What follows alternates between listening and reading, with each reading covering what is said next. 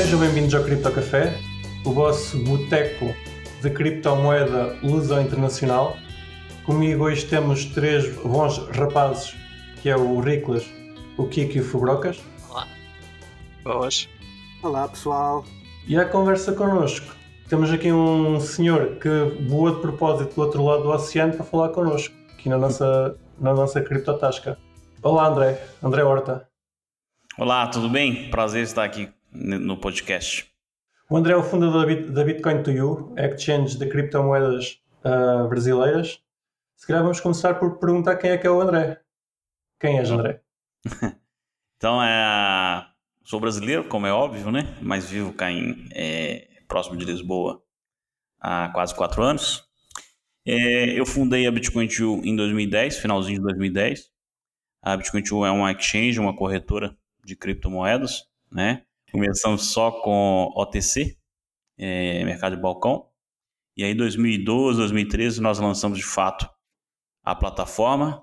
É, e aí, várias coisas nesse período todo ocorreram.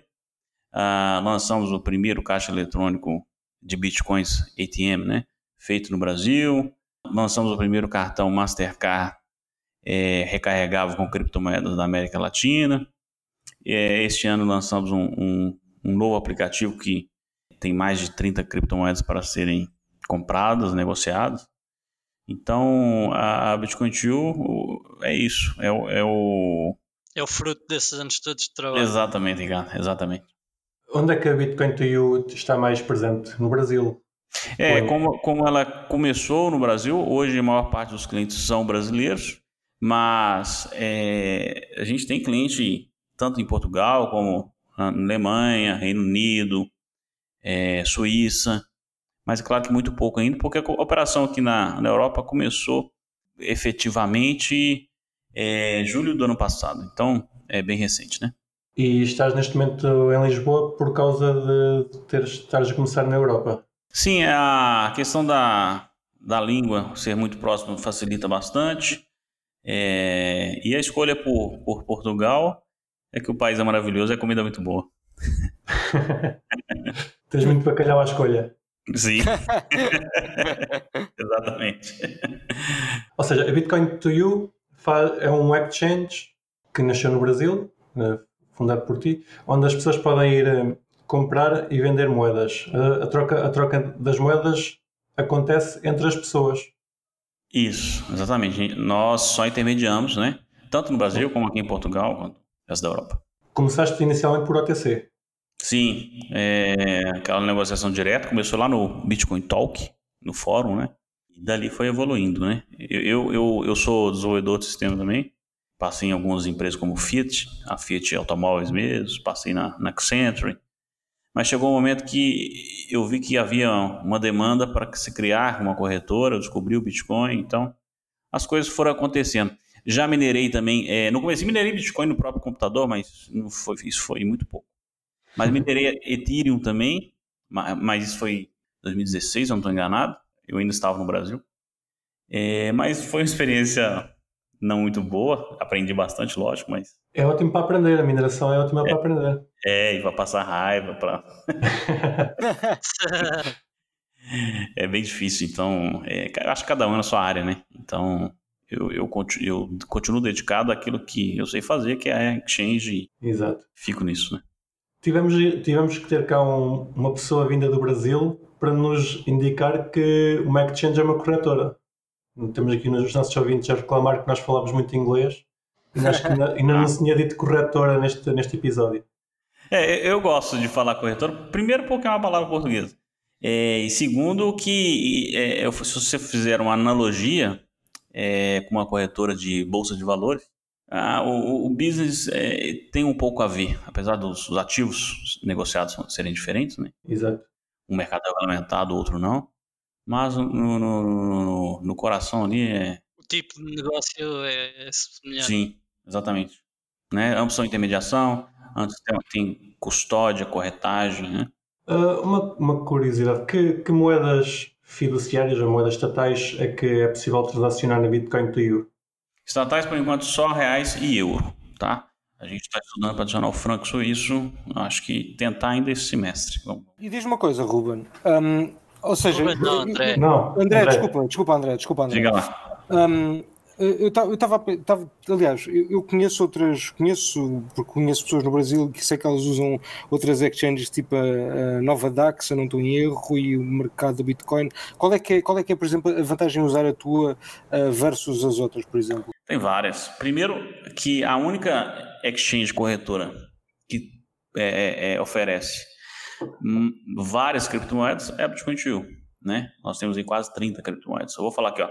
Bitcoin, Ethereum, Litecoin, BRL Coin, Tether Compound, Decreed, Ripple, Cardano, Neo, Maker, ZeroX, EOS, Tron, DAI, Waves, BitTorrent, Binance Coin, USD Coin, Chainlink, Stellar, IOTA, é, BAT, Bait, Nano, Dogecoin, Pax Gold, Tesos e, e mais importante isso, nós somos a única que oferecemos em euro também, né? Dentre as mencionadas aí.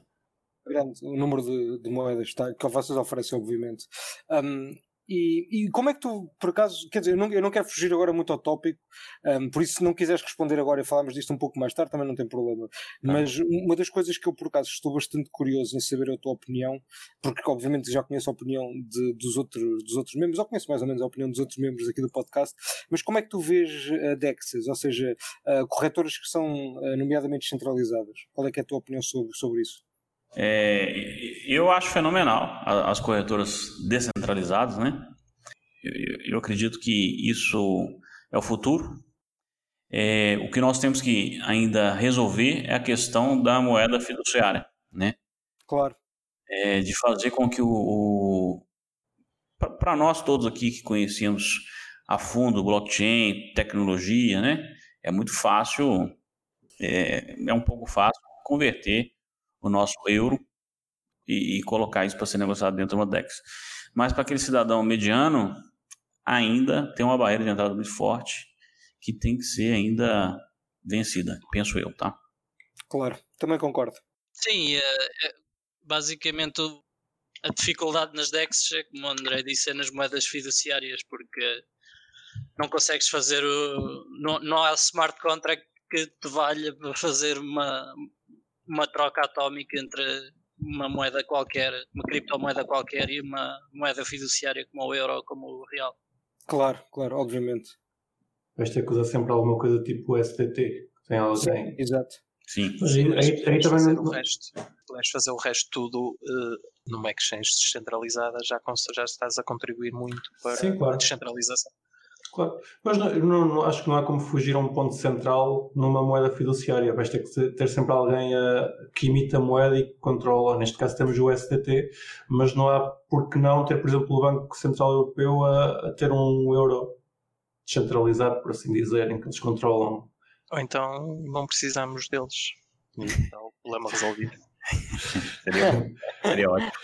Exato. Uh, voltando então a a Bitcoin to You. Uh, já nos falaste das moedas, de algumas das moedas que tu tens. Tu disseste este corte, certo? Sim, não, eu fui, eu fui lendo no site. Ah, tens aí. Ah, estava a ver. Vocês têm planos para adicionar agora mais algumas moedas no futuro próximo? Sim. É, o, o que nós fazemos para selecionar quais moedas entrarão na Bitcoin 2? Primeiro, que tem que ser a moeda já é, é, que transmita segurança, né? Nós não listamos shitcoins na Bitcoin TU, é, porque a moeda que nós colocamos ali, a criptomoeda que nós inserimos na Bitcoin TU, ela, os clientes são 400 mil, né? E eles já, se, se está na Bitcoin TU, para eles então é uma moeda que já tem uma certa segurança para se investir, por assim dizer. Então é, é feita uma análise dessa criptomoeda, tanto é que as, as criptomoedas que, que, tem, que tem hoje na Bitcoin TU, estão é, ali no top 100 do CoinMarketCap, né? É, mas a gente está sempre aberto a listar novas moedas, tá? Não cobramos FII, tá? não, isso não existe no Bitcoin é, mas não, não, é, a restrição não é a top 100 do CoinMarketCap, não é isso.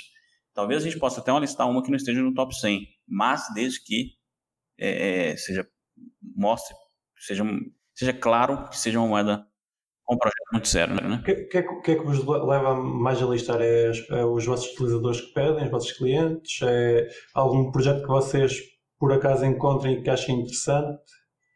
É, uma mistura é, dos dois.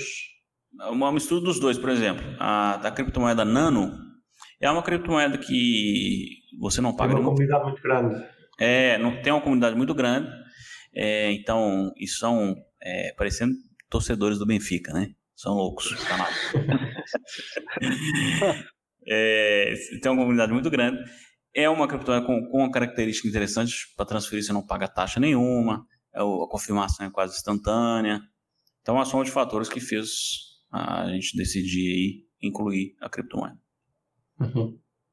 Uh, okay. Posso perguntar, eu não ouvi nenhuma, o nome de nenhuma moeda uh, privada e se existe alguma razão por, para isso ou se vocês têm intenções de listar eventualmente. É, criptomoeda privada? Zcash, Monero. Ah, tá. É, então. É. tem, um, tem, um, tem um motivo. Ah, recentemente, quando é, fizemos o processo para abrir, abrir uma conta bancária, este banco nos perguntou, antes de permitir a abertura da conta, se nós listávamos, suportávamos alguma das criptomoedas privadas. Nomeadamente, ele, ele mencionou Monero e, e Dash. Uhum.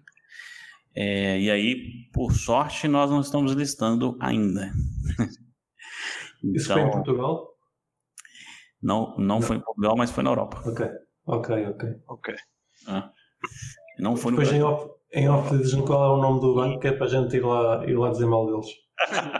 e no Brasil? Não, no, no, no Brasil, a, como é que a, as coisas funcionam no Brasil? Né? É, não teve nenhuma restrição nesse sentido de moeda listada, porém, as coisas no Brasil mudaram um pouco nos últimos anos. Nunca teve nenhuma regulamentação no Brasil mas algumas coisas evoluíram, ou é, é, qual, que, qual que é o antônimo de evoluir? Regredir. Regredir. É. Por exemplo, no Brasil, se qualquer pessoa compra ou vende um centavo, um cents de, de qualquer criptomoeda, a corretora exchange ela é obrigada a reportar para o governo todas as movimentações. Compra, venda, depósito, saque, transferência, tudo, tudo, tudo, tudo. Não passa nada sem o governo saber. Então, e é engraçado, né? As criptomoedas meio que surgiram um pouquinho. Vocês estão, têm que ter uma conexão muito próxima com o governo, nesse caso. É, é, não, não, precisa nem ter conexão. É, é, meio, é, é meio que. É um reporte. É, é um reporte de instrução normativa que quem, quem não fizer vai ser preso. Exatamente. é meio que uma obrigação que foi enfiada goela abaixo e de forma muito atropelada, né? É, é, é, engraçado, algumas coisas do governo é muito lenta, né? É, cria, tenta, discute um projeto de lei, demora anos, principalmente se for um benefício cidadão. Agora, se for para arrecadar imposto, como é este caso, quando chegar dinheiro. em três meses decidiram e colocaram, ó, agora tem que declarar, tem que informar, vocês são dedo duro agora da, das criptomoedas. E, e é lei, tá? Todos os corretores no Brasil, para os brasileiros, Sim. tem que ter esse reporte. Tens de fazer um, um report, mas se tivesses que fazer um report Monero, fazias um report Monero igual. Digo eu, Zcash ou Dash. É, não muda nada. É, a verdade é essa. É, se a pessoa comprou Bitcoin, ou Monero, ou Dash, ou Zcash, é, o reporte é na mesma. Então, assim, é meio que então, Mas pode... não listarem o Monero 10 para os clientes brasileiros prende-se mais com o facto da parceria com o Banco Europeu. Sim, com certeza. Não, é, não é com o Banco Europeu, é um banco que decidiu que não quer, neste caso. Neste caso é europeu. Sim, sim, o Banco Europeu. Não estava, disseste o Banco Europeu, deu uma a sensação que estavas a falar do Banco Central Europeu. Não. O Banco Europeu, sim, certo. Uh, estavas a... com essa lista. Ah, estavas uh, a dizer que não, os clientes do Bitcoin to You tanto são europeus como brasileiros, uhum. ou seja, eu estando na plataforma Bitcoin to You posso estar a transacionar diretamente com um brasileiro. Uh, não. não. É porque os pares de negociação são separados, né? ok. É, euro é uma coisa e Bitcoin com reais, que é a moeda brasileira, né? É outra. Eles não se misturam. É, e por enquanto só está no site, é, na plataforma na Exchange, mas é, nós já estamos fazendo a integração, já tem alguns clientes testando, para fazer via app, que é muito mais fácil, muito mais prático. Né? Uhum. Seja, não misturas é mesmo por uma questão de, de fuga de capitais para aí. Sim, e, e, uma questão também que, por exemplo, é, imagina só que você vai vender. Mas é... então, desculpa, eh, mesmo o BTC para BTC não é segregado? Ah, tá. Porque nós não temos okay. pares de negociações entre criptomoedas. Ok. É sempre Fiat. Ok. É, criptomoedas. Exatamente por isso. É, realmente, se tivesse, por exemplo, Bitcoin com Litecoin na negociação, aí sim poderia ser ambos negociando. Pois, o que estás okay. a dizer, os pares com euro estão disponíveis para os clientes europeus e os pares com real estão disponíveis só para os clientes do Brasil. Exato. Ok, certo. Eu estava a perguntar, há uns anos uh, existia uma coisa engraçada que era o, o, preço do Bitcoin estava muito desfaseado entre a Europa e o, e o Brasil e então havia pessoal a fazer a arbitragem, tra trazer reais convertê-los para euros e mandar Bitcoin para o Brasil para, para manter o preço, para, para trazer o preço para, para o sítio certo. Uhum. Neste, é. caso, neste caso não, não se dá isso. É, o, é, realmente teve, teve essa época, tá? É, que o Bitcoin chegou a ficar 8%, 8% mais caro no Brasil. Era um absurdo. É e muita gente ganhou muito dinheiro com isso, é, comprando aqui fora, na Europa, e vendendo lá no Brasil. Mas essa fase meio que acabou. Existe ainda uma diferença, mas ela é mínima, vai. Ela, ela é mínima e dura muito pouco. Por exemplo, uhum. quando o preço aqui fora sobe muito rápido, nós temos um pump aí de 3%, por exemplo, o preço no Brasil demora aí uma horinha assim para atualizar. Nesse tempo, quem tiver ligado ou quem tiver com algum robô de arbitragem consegue. Existe, existe uma oportunidade para ganhar dinheiro. Isso, e consegue fazer. E tu achas que, que isso vai voltar a acontecer? Ou seja, imagina nos próximos anos, em outros países, por exemplo, uh, pode, podemos, ver, podemos ver essas possibilidades de arbitragem? E, ou achas que no Brasil isso, por exemplo, se o preço do Bitcoin uh, saltar muito, crescer muito ou baixar muito uh, em euros ou em dólares, achas que esse tempo agora vai ser sempre, por exemplo, uma hora? Ou achas que vai voltar a existir situações em que a possibilidade de arbitragem aumenta novamente? Se as coisas continuarem como estão, eu acho muito difícil voltar a ter um, um spread aí de 8%. Né? É, por que, que acontecia isso? Poucas pessoas no Brasil investiam em Bitcoin nessa época, coisa que na Europa já muita gente investia. E, e quando você compara o poder de compra do europeu com o brasileiro, ele é, é muito diferente. Né? Então, uma coisa é o brasileiro que tem um salário mínimo aí de. Ah, ah deixa eu converter. Tá até difícil. Ah, não, não, é 150 euros salário mínimo no Brasil. Ah, mais ou menos mil reais, vai. O, ele, ele, o que, que é esse poder de compra para comprar um Bitcoin perto do, do, do europeu? Né? Claro. Né? Nessa época, como tinha pouca gente e pouco capital sendo investido, havia um spread gigante.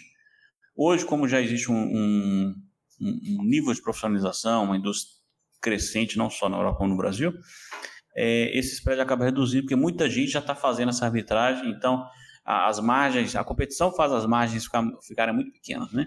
Mas, concordo com, com, com o que você falou. Eu vejo que muitos países ainda, ainda vão ter essas oportunidades de arbitragem. Países que ainda o, o Bitcoin, as criptomoedas estão ainda engatinhando. E aí a gente pode falar aqui países da África, né, alguns países da América Latina, eu, eu consigo ver isso, por exemplo, em Angola, que é extremamente difícil tirar lá dinheiro. Pois. Ou seja, como, como não consegues tirar a moeda local, é normal que depois vai haver uma, uma discrepância gigante entre o valor do Bitcoin que cai lá Sim. e o valor do euro, euro, euro quase. É, é, aquela história, né? Quem que vai querer trocar Bitcoin por, por quando? Pois. Pouquíssimas pessoas. Mas esse que vai fazer vai vender com preço de às vezes 20, 30% de. Pois, mas depois tens outro problema, é que não vais conseguir tirar as contas lá facilmente. Pois, é, o verdade. O governo tem essas limitações, ou seja, Angola é um, é um excelente exemplo para onde isso possivelmente vai acontecer, ou já está a acontecer, por acaso não sei. E, e já agora, por curiosidade também, André, um, eu, eu também vi agora há pouco tempo que, que, a Bitcoin em reais está, pá, está próximo do all-time high, certo? Está, está tipo a 100 reais ou 200 reais do all-time high. Uhum. Um, achas que os outros que isso também vai, se vai suceder para as outras moedas? Uh, ou seja, porque eu digo isto porque já vimos a Bitcoin a bater os preços históricos máximos em, sei lá, noutras moedas, basicamente, sem ser o dólar ou o euro. Um, Uh, inclusive no, no, no, Real do Brasil, ou seja, não, se, não tem, se não bateu já o, o maior preço, está, está perto, basicamente. Um, tu, tu achas que ela, que a Bitcoin vai ultrapassar e achas que isso vai acontecer também com outras moedas? Ótimo, é, ótimo a questão que tu, tu colocaste. É, realmente é um fato engraçado, né? O, Bitcoin ele já chegou a bater 20 mil dólares em 2017, né? Exato. Mil foi quanto, gente? Foi 19.800 e qualquer coisa, pai. Tá. Foi, foi, foi perto de 20 perto, Foi perto de 20 mil. Tá. Chegou até lá. e, e, em reais, naquela época, era 70 mil reais na época. Só que, como o, o real e, e, e, moedas dos países emergentes, é, esse nome é bonito, né? Emergentes, mas não vou entrar nesse assunto. Não elas desvalorizaram muito durante esses anos. E aí eu estou falando de real, peso argentino, rublô, russo. Desvalorizaram mesmo em relação ao euro e ao dólar. E, exatamente, exatamente. E daí fez com que agora, no Brasil, nós estamos perto de bater aí o, o recorde do preço do Bitcoin em reais. Então tá, tá quase batendo 70 mil, que foi, foi o recorde. Chegou a bater 69 e 800, eu acho. Né? Okay. Se calhar, para comparação, acho que podemos dizer que na altura que o Bitcoin chegou ao ponto mais alto em dólares, o, a conversão de euro para real era mais ou menos um, um euro igual a 4 reais e neste momento está de 1 euro para 6 reais. Isso. Só ali já dá para ver o, o, que o real desvalorizou em relação ao euro. Sim, basicamente é isso. A desvalorização da moeda é que leva a situações desse, desse, género. Uhum. Uh, acho que dificilmente terá outros fatores a, a implicar com com o preço do que a desvalorização da moeda local. Sim. É, e, e, isso tem ajudado bastante a Bitcoin de conseguir novos clientes, porque cada vez mais os brasileiros querem trocar o patrimônio dele, o capital dele, por, por moedas mais fortes. E aí, moedas mais fortes, eu estou falando desde Bitcoin, eu estou falando de euro, de, de USDT, dólar. dólar. Então, tem ajudado bastante. E eu acho que esse, esse cenário já está se repetindo em outros lugares, por exemplo, na Argentina, mas também vai repetir em outros locais, como na África e por aí vai. Uhum. Por, por acaso, isso vai, vai uma pergunta que eu tinha aqui para te fazer. Como é que tu achas que está neste momento a população geral brasileira? Qual é o, o, o sentimento da população geral em relação ao Bitcoin? Já há muita gente a conhecer? Ainda é muito desconhecido para a maior parte das pessoas? Olha, é, é, difícil você conversar com uma pessoa que nunca ouviu falar sobre o Bitcoin no Brasil, porque sai muito na mídia, tanto de forma positiva como de forma negativa, tá? A verdade é essa. É, é, infelizmente vemos bastante, muitos golpes, né, no Brasil, fraudes, é, é, pessoas que aproveitaram do bom momento que o Bitcoin vinha passando desde 2017 e aí criaram esquemas fraudulentos para atrair mais pessoas é, tá certo que muitos que entram nesses esquemas fraudulentos, pirâmides, né, marketing multinível, essas coisas, muitos sabem do que está entrando, mas não são todos, né? Então, uhum. é, muitos conhecem. Alguns sabem que, que isso já virou algo até a nível institucional, com, com, com sendo negociado na Bolsa de Chicago, é, os índices, né? É, com a regulamentação no Japão, na Suíça e por aí vai.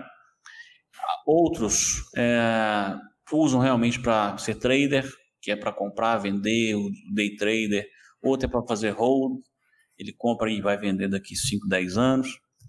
Ah, e tem também aqueles que, que, entram sem nem saber o que está acontecendo, só porque ouviu falar e acaba comprando, e esses acabam caindo em algo é, que, não, que não é o Bitcoin mesmo, é um esquema por trás. É o que eu sempre digo, né? Antes de, de investir em qualquer coisa, tu tem que você tem que é, estudar a respeito. Né? Sim, não é fácil. Nada é fácil. Não existe almoço grátis, né? Exatamente. E o volume, já agora, só desculpa, só para terminar, é, é, pá, gostava de acrescentar só aqui uma vírgula que, que é interessante dizer. Uh, por exemplo, na Local Bitcoins, um, pá, digo da local bitcoins porque eles têm, têm umas estatísticas porreiras um, que, do, dos vários mercados, dos vários países. E pá, o Brasil, em termos de volume, um, pá, tem aumentado, tem estado basicamente constantemente a aumentar desde, uh, pá, desde o princípio de 2020, basicamente. Uh, epá, sim, que é o que mostra sinais que realmente não só tudo o que o André está a dizer é verdade, mas também uh, há, um, há, uma, há, uma, necessidade crescente por parte da, da, da população de ter Bitcoin uh, e de acumular valor em Bitcoin, pá, o que é fantástico. Sim, é, é muito por isso, porque só neste ano a nossa moeda local, o real, perdeu 30% de poder de compra, de, de, de né, desvalorizou frente ao euro, frente ao dólar, 30%. Então as pessoas começaram a enxergar isso e ver que realmente elas estão perdendo patrimônio. Então, tudo, todo aquele trabalho que demorou anos para ser construído, aquele patrimônio, começaram a perder de forma muito rápida. Em seis meses, perder 30%. Né? E aí elas começaram a enxergar que, bom, já que moramos, no, vivendo num mundo globalizado, por que, que eu tenho que manter todo o meu patrimônio numa moeda tão fraca? Ou numa moeda controlada pelo Estado que a, a qualquer momento pode desvalorizar. O Brasil é um caso interessante porque vocês no Brasil ainda não há muitos anos, talvez uns 40 anos, tiveram numa, numa hiper, hiperflação, tiveram uma, uma moeda hiperflacionária. Sim. E então as pessoas ainda devem ter isso em mente, talvez. É, os mais velhos sim. Eu confesso que eu, eu estou com 37 anos, tá? É, o Plano Real foi criado em 94, o RV 93, então vamos ver quem tá bom de matemática. Em 94 para 2020 dá? Dá 26 anos. 26 anos. Então eu cheguei a ver, é, eu, mas como criança ainda não, ganhava, não, não, tinha salário. Ou seja, estamos a falar de uma coisa há 30 anos, né? Era 40. É. Quem, quem, é da minha geração lembra disso, porque via o, o preço do mercado sempre subindo, no mesmo dia o preço subia. Eu via, por exemplo, meu pai na fila do banco, uma fila quilométrica, para fazer um investimento é, no final do dia, que chamava overnight porque é, a moeda ela perdia, perdia poder de compra todos os dias. Só que o banco corrigiu um pouquinho, né? Não conseguia bater a desvalorização mais, corrigiu um pouquinho. Então todo mundo tentava fazer isso, mas os bancos não conseguiam atender. Então, infelizmente a gente não tinha Bitcoin na época, né? mas assim, sim, o, o, Brasil demorou muito até uma, uma para controlar a inflação, né? Hoje ela está controlada, tem 26 anos. Mas a moeda continua perdendo tiveram valor. Tiveram que mudar de moeda. É, por acaso, por acaso cheguei a ler como é, como é que conseguiram fazer isso, agora já não sei, já não sei o que explicar, mas foi uma, uma coisa interessante. Foi um ministro que vocês tiveram é. que lançou uma moeda e forçava que exatamente, forçava que uma das moedas fosse estável em relação aos produtos, enquanto a outra, a outra era o que era, estava hiperflacionada. Isso, é, essa é uma história interessante. Foi, é, algumas pessoas até brincam que foi a primeira moeda virtual criada, não foi o Bitcoin, foi a URV. o RV de unidade real de valor. Na época, o, as coisas no Brasil era, eram dolarizadas, as coisas que tinham valor, né? Por exemplo, carro, casa, moradia, né? Era tudo dolarizado. Ninguém não associava, ah, quanto que vale tua casa? Ah, vale, sei lá, um milhão de cruzeiros. Ninguém falava isso. Ah, vale 20 mil dólares. Tá? E aí, ninguém mais acreditava nas moedas do governo. Só que aí o governo foi e criou um, um, uma moeda virtual chamada URV, Unidade Real de Valor, cada URV, ele falou assim, ó, cada URV vale um dólar. Só que não tinha cédula, tá, gente? A, a, a cédula continuava o cruzeiro. Exato. Por que a gente fala que é virtual? Colocou isso na mente das pessoas, o URV. Um URV vale um dólar. E aí o supermercado começou é, é, a colocar o preço das coisas em URV. E todo dia tinha um, um, uma taxa de conversão. 100 mil vale um URV. Pronto. Isso foi o, ministro da Fazenda, o Fernando Henrique Cardoso, que depois virou presidente. E aí, no outro ano, lançou efetivamente o real. E aí colocou na cabeça das pessoas novamente: olha, um real vale um é, o RV. Nessa época foi muito bom. O Brasil, assim, teve um crescimento econômico gigantesco. O real chegou a valer até mais que o dólar. É, durante alguns meses, ele, é, 80 cents. É, 80 centímetros de dólar. De real valia um dólar. Então foi um, um, um, momento maravilhoso, durou aí uns quatro anos, mas aí depois a moeda começou, teve eleição, a moeda começou a perder valor e tá aí o que é hoje. O real já perdeu, se eu não estou enganado, tá? É, bom, só, só, só a gente vê a conta. Se antes valia um real, era um dólar, ou um euro, vai. E hoje um, um, real vale, um euro vale seis reais, perdeu aí mais de 600%. Né? Sim, muita coisa. É. é interessante. Neste caso, até podemos argumentar que, que foi bom terem um, um, governo a fazer uma moeda virtual para, para contornar um problema acabou por ser criado por eles. Pá. Uma coisa que não é possível fazer com Bitcoin. Nós em Bitcoin não, não há ninguém que nos possa forçar a aceitar que o Bitcoin tem um valor. Simplesmente é controlado pelo mercado. É. E é por isso que o Bitcoin é bom. Não tem nenhum órgão centralizador. E, e, e eu, eu, vejo uma dificuldade muito grande é, das pessoas do mercado tradicional, financeiro tradicional. Eu converso com alguns. É, eu falo assim, de diretor de banco e tal. É, eles não conseguem entender como um ativo como o Bitcoin é, não é lastreado em modelos tradicionais, como por exemplo. Sim, como é que se determina o valor, não é? É, ah, mas essa moeda não é lastreada, por exemplo, em, em uma empresa, no ouro, não é nada disso. Como é que eu vou investir nisso? Na verdade, o Bitcoin tem um lastro, na minha opinião, que é fenomenal e muito melhor que das moedas fiduciárias, porque moeda fiduciária é lastreada em dívida, né? Sim. É, todo mundo acreditando que o governo vai honrar suas dívidas. É, e, e no, no, Bitcoin, no, no, meu entendimento, ele é lastreado em várias coisas, por exemplo, no, no cálculo matemático, em, em, programação que foi feita e muita coisa que uma coisa que muita gente esquece em energia elétrica, porque para produzir esse Bitcoin gasta muita energia elétrica. Então tem ali, ele não está sendo inventado do nada. Tem um laço, tem de onde surgiu. É, as pessoas é, fazem altos investimentos apostando nisso, né? É, como se diz agora, tem um basket de ativos subjacentes à, à moeda. Não é só uma coisa que dita uh, o preço da Bitcoin. Exato. Sim, e acaba por ser o verdadeiro mercado livre nesse uhum. sentido, porque não está a ser regulado por ninguém, nem. Quer dizer, agora começa a ser, mas, mas não no sentido de se tem valor ou se não tem valor. Não é? São Sim, os players. O valor é sempre o mercado. Sim. São os players. Sim. Para nós que vivemos num, um país altamente civilizado, né, como Portugal, é, às vezes pode ser um pouco difícil de entender, mas, por exemplo, você imagina onde, na China e outros países onde existe aí um, uma certa ditadura, hum. onde você não pode mandar, não pode fazer, o dinheiro não é teu, você não pode transferir para fora, se você tem um parente morando fora do país, estudando, por exemplo, você tem uma dificuldade extrema de transferir o dinheiro para ele. É, no Líbano teve esse problema, né?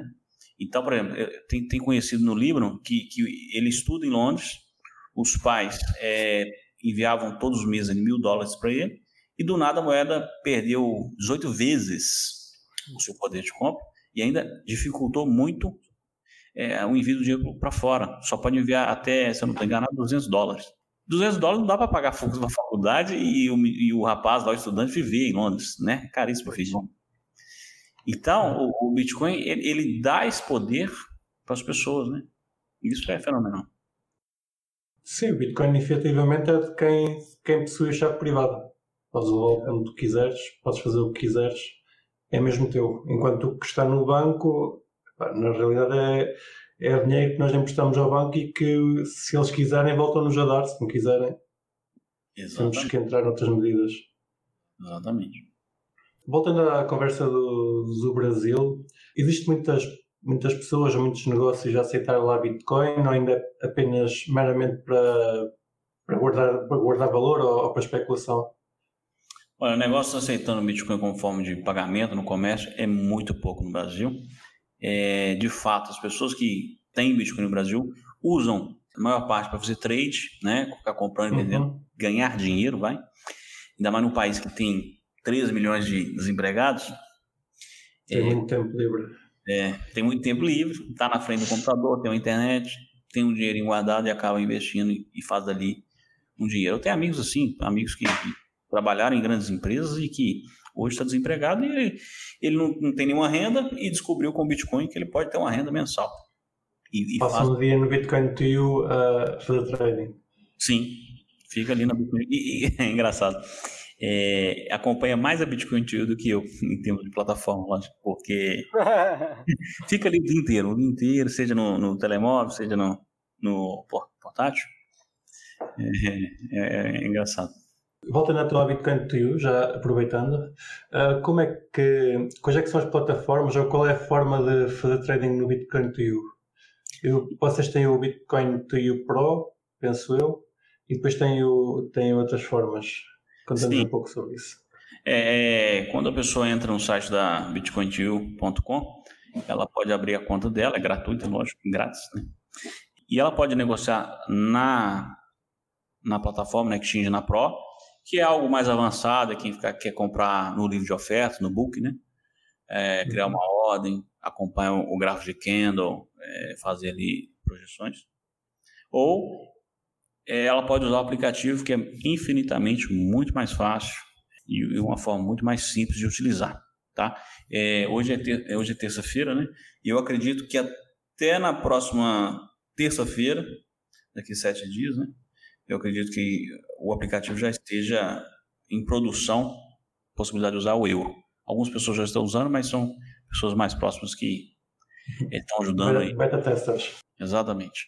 E, e, eu até faço um convite para todo mundo que está aí, é, se puder me ajudar também, né, nessa, nesse teste final, vai ser excelente. Lembrando que quem baixa o aplicativo da Bitcoin Tool, ele ganha ali, um, eu não sei o número agora, tá, mas ali 2, 3 euros para poder aprender como é que compra Sim. uma moeda e etc. É, não é 10 reais, tu me disseste? Pois é, mas é, aqui vai ser em euro. Estás a tentar converter. Ah, São 10 reais, pessoas. 10 reais, anda. Ninguém que vai querer real. Registrem-se lá. Pá, mas, uh, a vantagem é que eles podem entrar no Bitcoin to you e trocar imediatamente para outra coisa. Pode, pode trocar para o USDC, o Bitcoin, pode. Ixi, normal. E como a cotação está bem próxima, então não tem, faz diferença nenhuma, né? Aproveitem, isto é exclusivo para ouvintes do Cripto Café. Exatamente. Ouvintes do Cripto Café são 11 reais.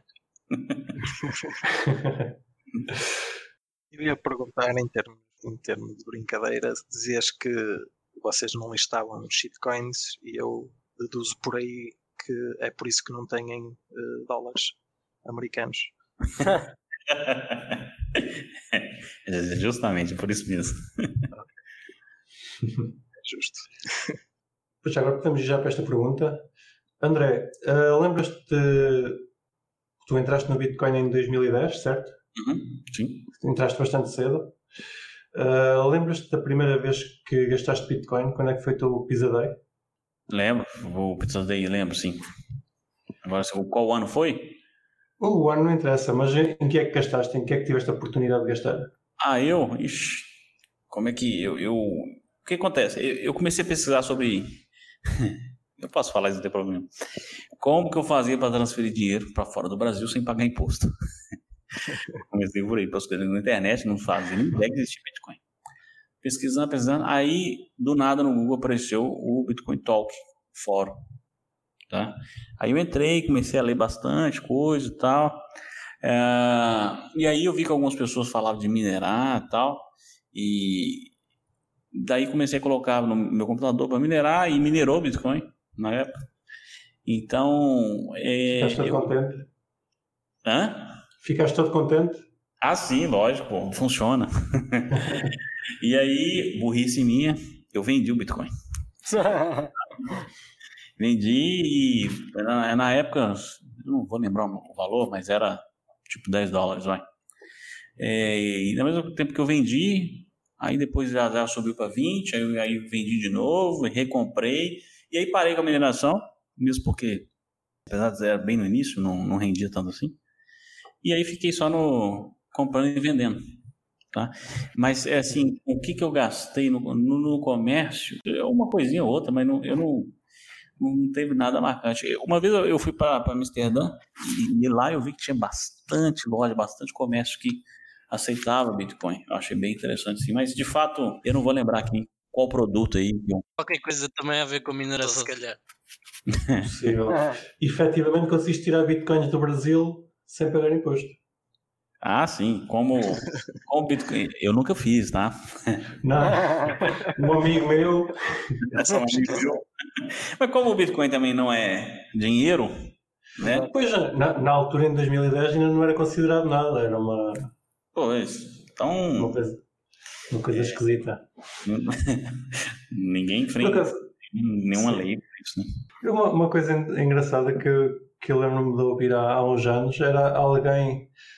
Lá tá, tá, estamos a falar que o Bitcoin facilmente consegues passá-lo de um país para o outro sem, sem conseguirem impedir. Uhum. E há uns anos na, no, nos Estados Unidos alguém se queixou que levava um, uma t-shirt com o símbolo do Bitcoin e o, o segurança do aeroporto quis revistar a, a mala da pessoa porque ela levava bitcoins e não pode levar mais de 10 mil dólares. Ah. e, então... É, isso, é, isso é interessante. Até eu tenho um amigo, ele, ele nasceu no Brasil, mas vive nos Estados Unidos há mais de 30 anos. E ele, ele menciona que ele, ele anda com a, com a ledger dele para cima e para baixo. Mas ele me disse que na ledger tem uma opção que tu marcas que se tiver que mostrar para alguém o saldo, parece que você coloca uma outra senha e vai mostrar um saldo falso. Um saldo falso. Eu, não, eu nisso eu não sabia. Ele me disse, não não estou aqui confirmando, mas ele disse que é uma pessoa de confiança. Deve Sim. ter interessante, não sabia. Mas serve para essas essas situações, né? Sim, e dá jeito. O problema é se a, se a pessoa do outro lado já saber que isso se faz também e pedir outra senha. Não, então, é, eu tenho um problema de memória muito grande, então se alguém me perguntar a senha da minha LED, eu não vou lembrar, desculpa. uh, em relação à, à Bitcoin to You, uh, tu fizeste a Bitcoin to You porque possivelmente achaste que tinhas um, um bom mercado para investir e ainda bem, ainda bem que há pessoas como tu a investir nisto. O que é que a, a Bitcoin to You faz além de, de, ser uma corretora? Eu sei que tu, tu agora andas a fazer também uns vídeos, és aqui da nossa concorrência, ainda bem. Conta-nos um pouco sobre isso. Então, a tem vários projetos aí da Bitcoin View. Nós já experimentamos algumas coisas, a própria mineração, mas não, não é um, decidimos que não é o nosso business. Fizemos aí também o caixa eletrônico ATM, mas também não. Tem fotos depois, dá para pesquisar na internet, tá? Onde é que, onde é que, onde é que a caixa estava, estava posta? é, se puderes dizer, claro. É Brasil, Europa.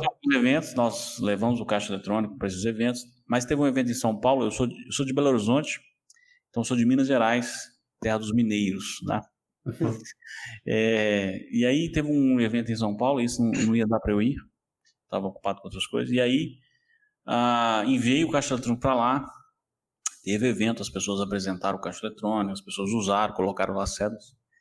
Mas aí o caixa eletrônico nunca mais eu voltei a vê-lo. Sumiu. Apareceu. Acho que as pessoas acham que ali tem muito dinheiro dentro, que, ou que tem até bitcoins, né? Eu acredito que as pessoas acreditam muito. Nossa, é uma ignorância aqui. Sim, é como as pessoas que andam aí a partir ATMs à procura de bitcoins. Sim, tem um caso que é isso, isso, isso já aconteceu cá? Já. Em Portugal? Em Portugal não, estou a dizer na Europa. Ah, sim. Ah, mas isso é, é um pouco normal, as pessoas cheias de dinheiro e é sempre o mais esperto que acha que consegue ir lá buscar. É. Então, aí depois desse a situação, eu, eu decidi não, não, fazer mais caixa eletrônica e, e foi é engraçado porque eu fico vendo as pessoas vendendo aí caixa eletrônica um preço absurdo, né? E esse caixa eletrônico custou na faixa, é, preço de custo, tá? Ficou aí na faixa de 150 euros para fazer. Tá muito barato, né? Era foi, foi produzido, foi produzido por, por ti? Sim. Meu pai fez a. Eu fiz toda a parte eletrônica, a parte de software, né? Mas meu pai fez a, a casca dele, né? Ele, ele é marceneiro. Então ele construiu ali por fora. E nós, nós pegamos. Tem, tem fotografias? Tem. Se digitar ATM, ATM Bitcoin 2 ou caixa eletrônica Bitcoin 2 no Google, vai aparecer. São, é o mesmo modelo, então o primeiro foi com adesivo todo azul da Bitcoin 2, você vai ver. O segundo nós passamos uma, uma, uma, uma, uma tinta é, automotiva, branco. então, mas foi uma experiência boa, aprendi bastante coisa. Eu nunca tinha trabalhado com questão de cédula, mas isso também não tem dificuldade nenhuma. E deu certo, funciona. É, poderia ser a cédula de euro também, não tem dificuldade nenhuma. Até em euro. Estás a falar de cédula, estás a falar das nossas, o que nós chamamos notas. Ah, sim, peço desculpa. Sim, sim, sim. Não, só, só, só mesmo para, para esclarecer. Isso, as notas, então. Sim, sim. E funcionou, e é, foi um projeto legal que nós fizemos. Mas isso passou, tem muito tempo. Depois nós lançamos o primeiro cartão é, Mastercard recarregável da América Latina. Eu acredito que da Europa já tinha outros, claro. É, mas a Mastercard falou, cortou. Proibiu, é, inclusive. Porque esses cartões você nunca faz direto com a Master, né? Sempre tem um intermediário. Sim. E aí a Mastercard ameaçou tirar a licença desse, desse intermediário se ela continuasse fornecendo os cartões para nós. Hum.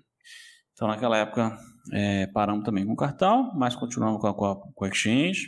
E aí. Já tinham, já tinham disponibilizado muitos cartões? Não, uns. Não era só. Poucos. Ok.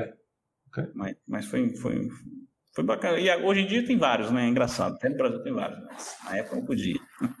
Às vezes é ruim hum. ser companheiro. Né? Já, já houve tempos em que houve mais. É. Sim. Aquela época era boa, hein? Chapo, é, Zapo, né? É. é. A altura do Chapo e, do, e dos clones da Chapo era. É, era muito Enfim, bom. toda a gente usava os cartões. É.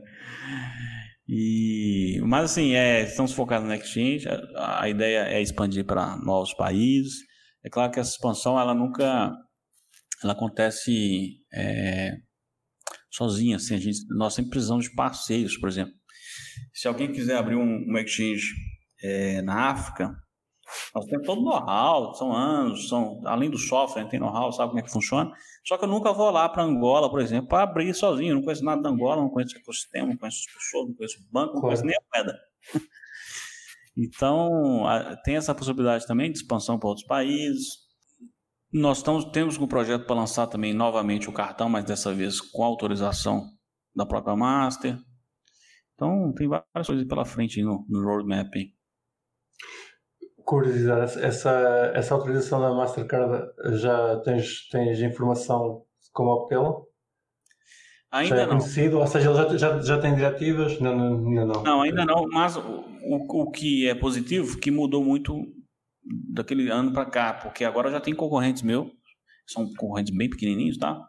Mas eles já, eles já têm o um cartão. É, eles, eles uhum. têm um Bitcoin, mas com o cartão Mastercard. Então, é algo que já é tangível agora, que se for, for feito, vai ser feito com autorização por escrito. Claro. Uhum. Ser feito em condições. É, para não ter todo. Porque tem, tem todo um trabalho de engenharia, de projeto, de, de marketing, né? Design, então. Uh, agora temos estado a falar do Brasil. Agora estou tá, aqui com uma curiosidade em relação à, à, Europa, visto que estás, estás a entrar no mercado europeu.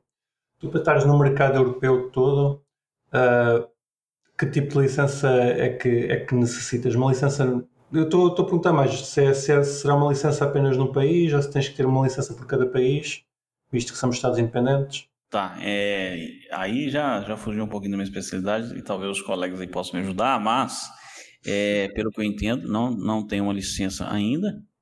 Tem uma okay. algumas diretrizes que tem que se seguir, por exemplo. Exatamente identificar o seu cliente, né? O Know Your Customer, Compliance, AML, Anti-Money Laundering. Mas são coisas que a gente já, nós já fazíamos há muitos anos, né? É, é, ninguém é doido de receber um dinheiro na conta sem saber de onde está vindo. Exato. Quem fez, levou ferro. Quem fez, recebeu dinheiro de, de, de sujo, dinheiro de máfia, dinheiro de terrorista e está preso. Então, é, eu acho que esse é o básico que todo mundo tem que fazer, né? Uhum. Exato. Pronto, e, e, é mais ou menos o que nós já tínhamos conversado até com o Guilherme. Era só estava-te a fazer a pergunta mais para saber se tinhas conhecimento de mais alguma coisa ou não. Não, é, mas, mas é, eu acredito que vai vir aí algo ano que vem, né? Esse ano vem para do Covid e outras coisas mais, né? O foco agora é outro. Mas depois que a situação estiver resolvida. É, está atrasado. Vamos ver se ainda é este ano, mas em princípio. Eu, eu aposto que ainda não é este ano. E tomara que não, né? é, essa, é só para criar burocracia, cobrar taxas. Exato. Exatamente. E nós, nós gostamos de, ter liberdade. Sim, claro. Embora, embora alguma, algumas vezes faça, faça falta alguma regulação. Em certos uh. casos. Acabamos de perder metade dos ouvintes. Uh, André, uh, uh, tá, falamos, falaste das ATMs e, e, das outras coisas que já fizeste com a Bitcoin to You.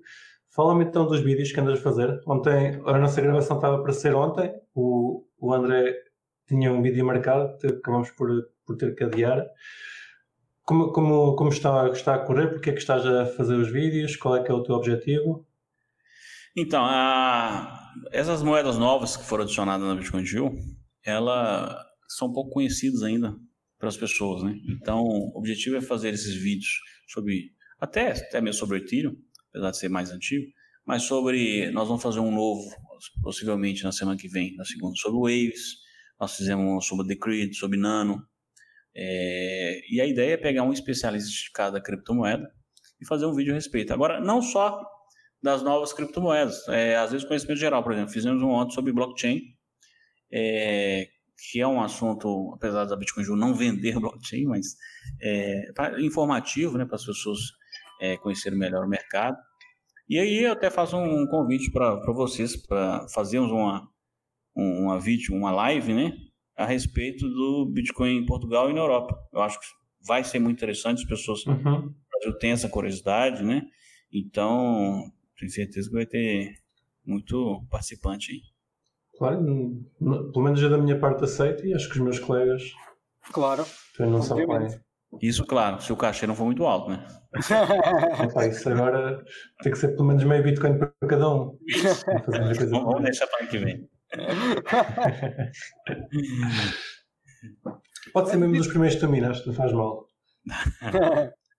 E diz uma coisa, já agora, André, tu, tu pessoalmente, pá, nós temos estado a falar mais de, dos teus projetos, da tua empresa, tu a nível pessoal, tu também, também acreditas em altcoins? Eu, eu, eu digo isto apenas porque a empresa que tu és fundador, um, basicamente, tem, tem listadas mais do que uma moeda, mais do que Bitcoin.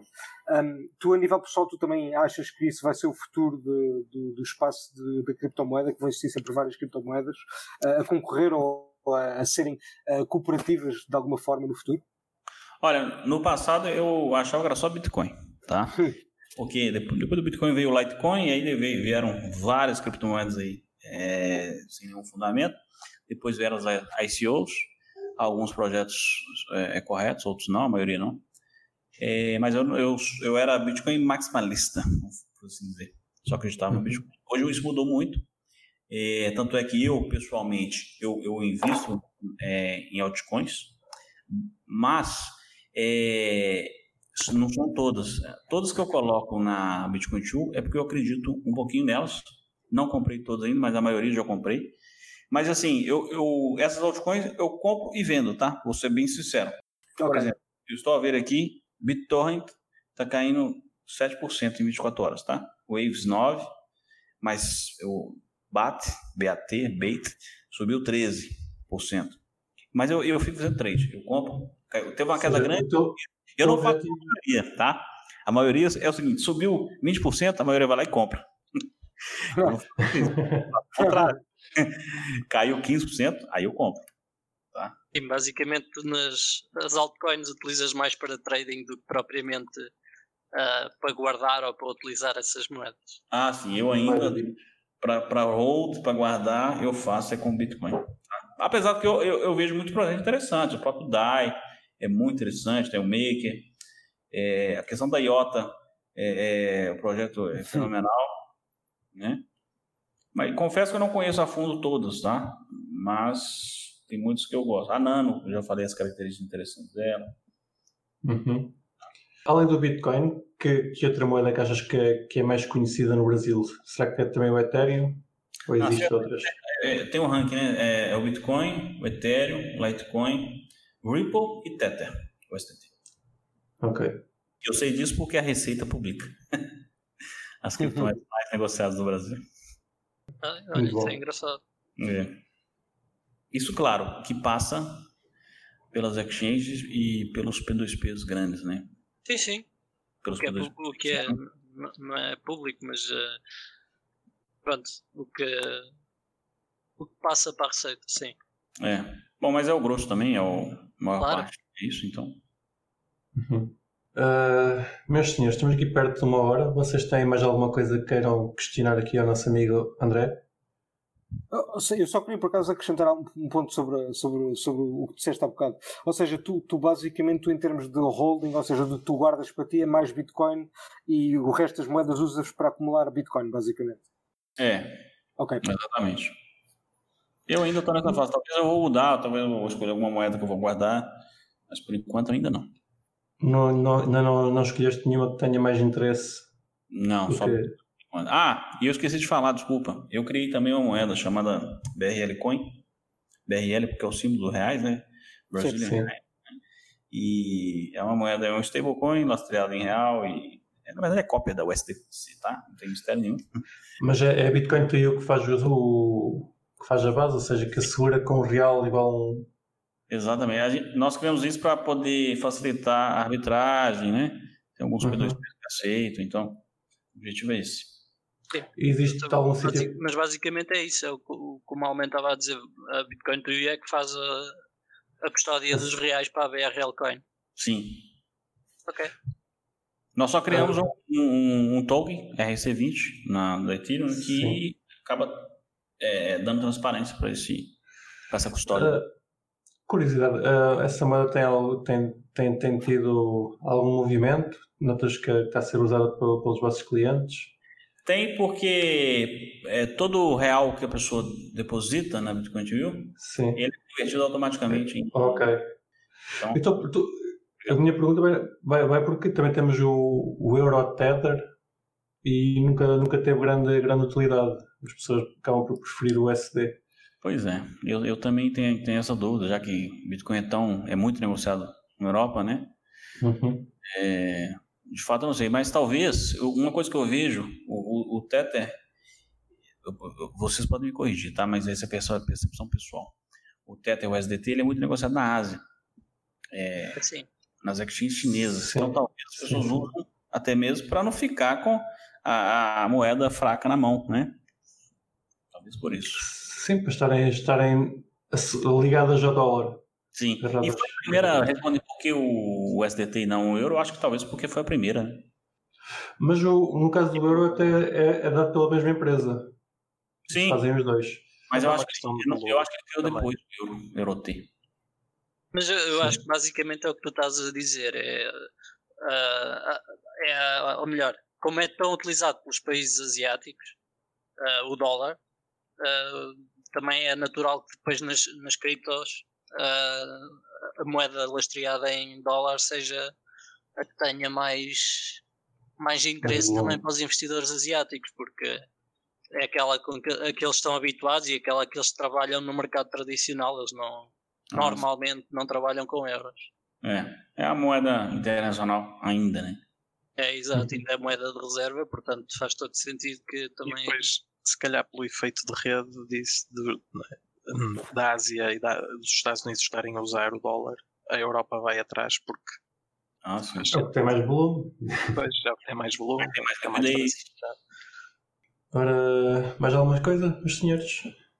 Da minha parte, olha, fiquei bastante esclarecido. Sim, foi, foi uma conversa bastante interessante. Obrigado pela conversa. Ficamos aqui a conhecer mais sobre como é que se passam as coisas no Brasil e sobre a Bitcoin to You. Parece-me um exchange bastante interessante, onde eu me vou registar. Tu vais a todas, nada? Eu vou a todas. Por acaso somente já me registrei ontem. já, já aqui a precaver isto.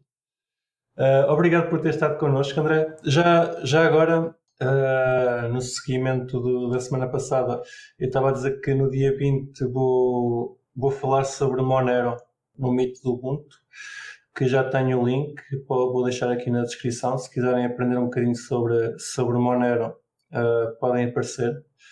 Uh, André, se quiseres, se quiseres depois participar, também estás convidado. Pode ser que, que eu te consiga convencer a meter, a meter Monero na Bitcoin to you. eu, eu com certeza vou participar como ouvinte, isso pode ter certeza. Tem muita opinião Impecável. Uh, pá, obrigado por cá, cá ter estado connosco. Foi muito fixe. Eu, Vamos, eu, então... eu agradeço. É, realmente foi um, foi um bate-papo interessante. E, mais uma vez, deixo o convite aberto, né, para fazermos aí a, a live, a videoconferência. O nosso podcast também, Rádio Bitcoin, então talvez eu, eu, eu se me permitir, eu vou plagiar, eu vou copiar e soltar lá, solto uma introdução antes. Deixa-nos os teus contactos, diz como é que as pessoas te podem contactar. Tá, é o, é o site bitcointoyou.com ou então através do e-mail contato arroba bitcointoyou.com. Se tiverem, se precisarem falar com o André ou tiverem alguma proposta para, para abrir uma exchange em África, estejam à vontade. Quem sabe, né? Quem sabe exatamente. Nós vamos nos despedir então. minem na pool.xmr.pt do Kiko, vão à procura de emprego na Bitbeyond e se precisarem de comprar bitcoins, vão a Bitcoin to You ou falem com o Riglas na, Bit, na CoinOTC. Isso. Boa. E nós voltamos a encontrar-nos para a semana. Muito bem. Para a semana, malta. Obrigado. Um abraço. Boa semana. Muito obrigado, André. Até para a semana. Muito obrigado, André. E não se esqueçam de nos seguir na vossa plataforma favorita, seja ela qualquer podcatcher, Spotify, YouTube ou Library. Entrem na nossa comunidade crescente no Telegram ou sigam-nos no Twitter em CryptoCafépt e partilhem este episódio com os vossos amigos. Até para a semana!